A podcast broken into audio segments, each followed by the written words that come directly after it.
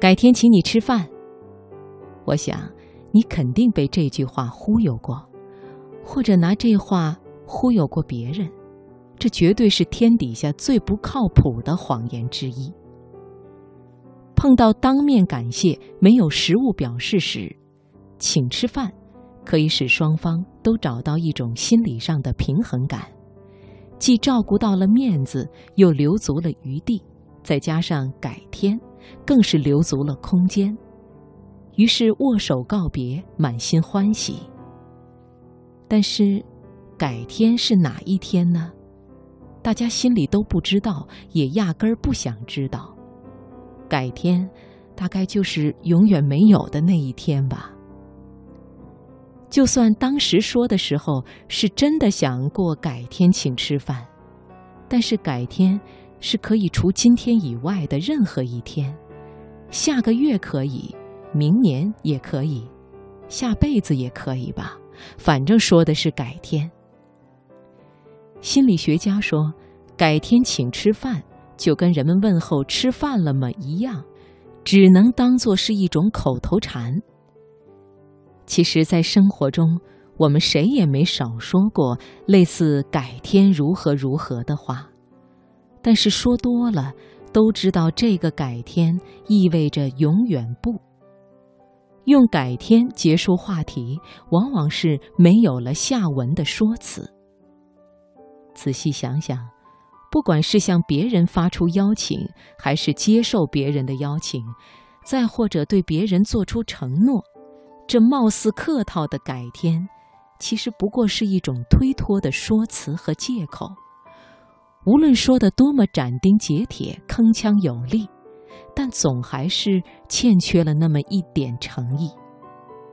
因为在说这话的时候，压根儿不想知道改天是哪一天，也没有想过具体怎么实施。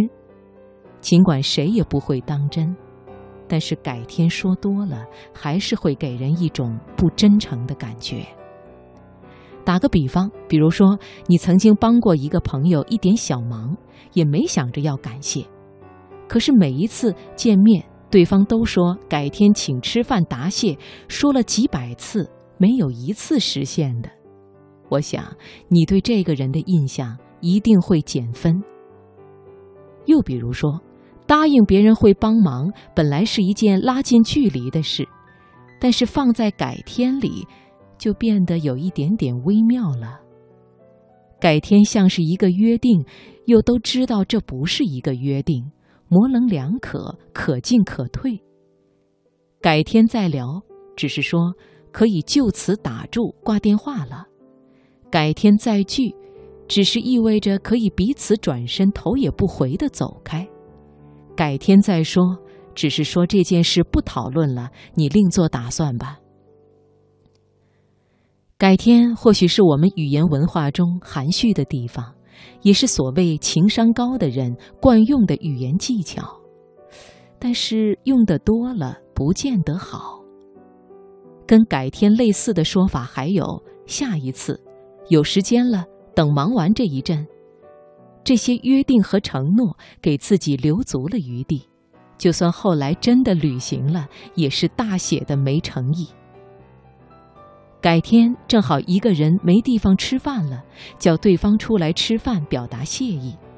改天正好路过别人家门口了，想起来要去他家坐坐，也不管人家方便不方便，直接拨通电话要履行约定。诚意十足的约定和承诺，从来都不是随口说说、临时兑现。真心的邀请或者承诺，会尽可能敲定时间和具体安排，然后放在日程里、计划里，而不是可能或者顺便里。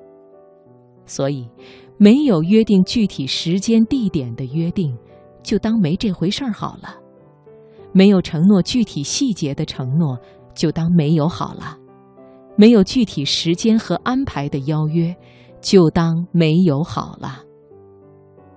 好多事情，改天不如今天，下一次不如这一次，等有时间不如留出时间。少一点套路，多一点真诚。该聚聚，该散散，该见见，该约约。不用改天，就今天。